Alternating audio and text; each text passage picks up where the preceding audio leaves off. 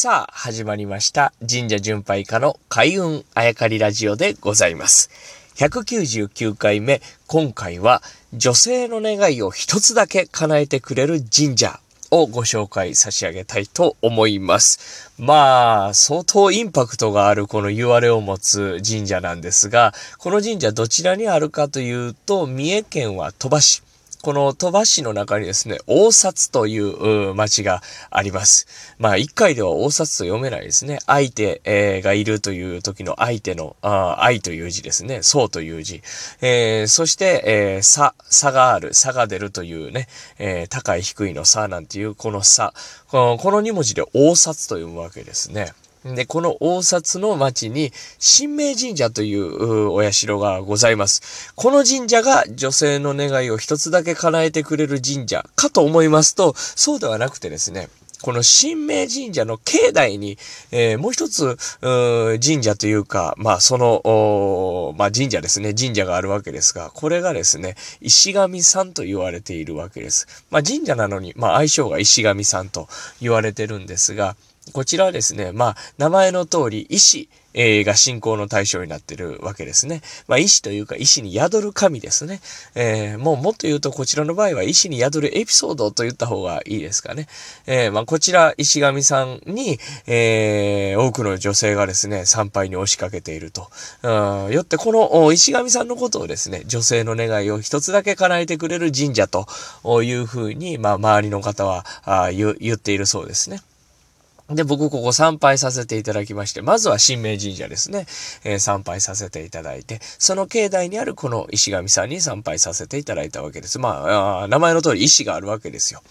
まあそこをね、お社と言っていいかどうかなんですけど、屋根が囲、屋根で囲ってあってというようなね、感じで、こじんまりとした、いわゆる境内車というようなね、佇まいなわけですね。ね、まあ女性の願いを一つだけ叶えてくれると、まあさっきも言ったように女性の参拝者が多く、うんそして連日、うん参拝に訪れていて、僕が行った時も結構な人数の女性がね、えー参拝されてたわけですが、まあなぜ女性の願いを一つだけ叶えてくれると言われるようになったのかっていうのはすごく気になってですね、えーまあ近所の方とかね、まあ地元の方ですよね、うん宮司さんなんかにですね、この話を詳しく、うん聞かせていただきました。そうするとですね、えー、まあ、意外な答えが返ってきてですね、なんとこの石神さんはですね、この神明神社の境内にやってきたのは、平成の時代になってからだというわけですね。ええと、えーまあ、神明神社の境内にもともとあったと思い込んでいたんですけれども、それは実は違うくて、他のところから移動してきたというんですね、この石神さん。しかも平成の時代にというね。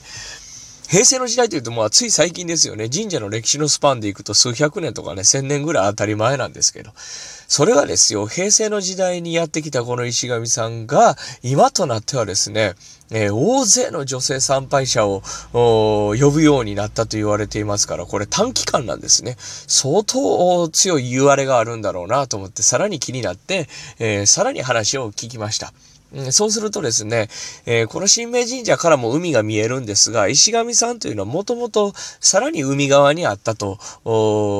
いうことでした。で、この石神さんの話をするにはですね、この大札という町についても語らねばいけないでしょうね。この大札、大札という町はですね、海女さんの町なんです。まあ、海業が盛んでありまして、今でも海さんがたくさん働いてらっしゃる、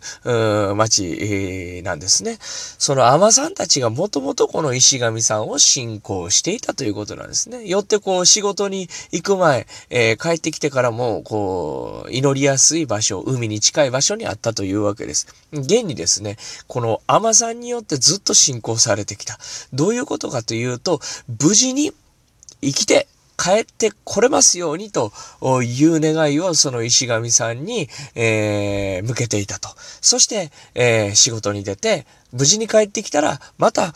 その石神さんに、えーお礼を言うと。これを連日続けていたというわけなんですね。で、海さんというと、未だに、この時代、未だにやはり命を落とす方が、あね、何人かいらっしゃるというぐらい厳しい、えー、危ない、えー、お仕事でございます。ということで、毎日毎日ですね、えー、命を一つ守ってくださいと、それ以外には、えー、願いはしませんという思いで海女さんが信仰していたということなんですね。たす、無事で帰ってこれることだけを願っていた。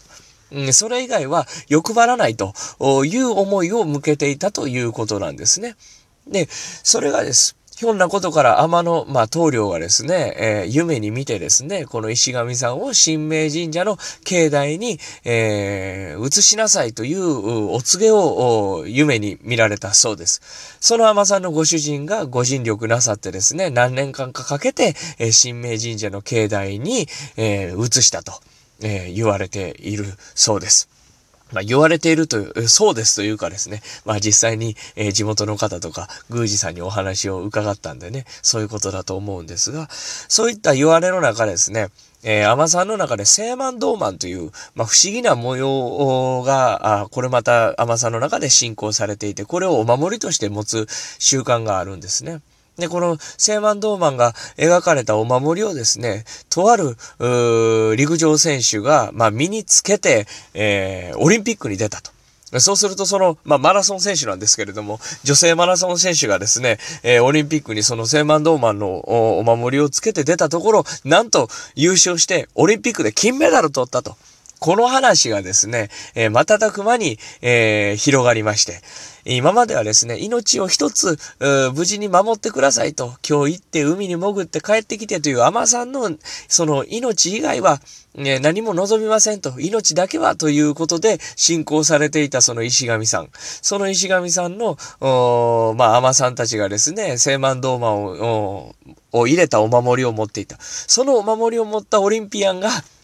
金メダルを取った。そっからですね、女性の願いを一つだけ叶えてくれる神社にそっからなったというんですね。そうして、えー、今はですね、その女性の願いを一つだけ叶えてくれるということだけが、あしん、あのー、まあ、フューチャーされてですね、えー、そういう神社というふうに言われているということでした。まあ、行ってみて、実際話を聞かないとわからないものでございます。しかしまあ、今となってはですね、そういうふうな恋愛成就という思いを込めた女性が多く集まっていますが、これは実は間違いじゃないですね。えー、言われにあやかってそう願いを込める人たちが大勢出てくると。そうすると、ここはもうそういう神社として通っていくわけですね。まあ、そういうあの、時代の流れというのも100年、1000年単位じゃなくて、平成の時代からそうなったというのもですね、意外に、意外なことだったんですけれども、そういうのも間近で感じられた神社でございました。ということで今日はですね、女性の願いを一つだけ叶えてくれるということで信仰されている、えー、三重県鳥羽市大札に鎮座する神明神社。その境内にある石神さんのお話をお届けしました。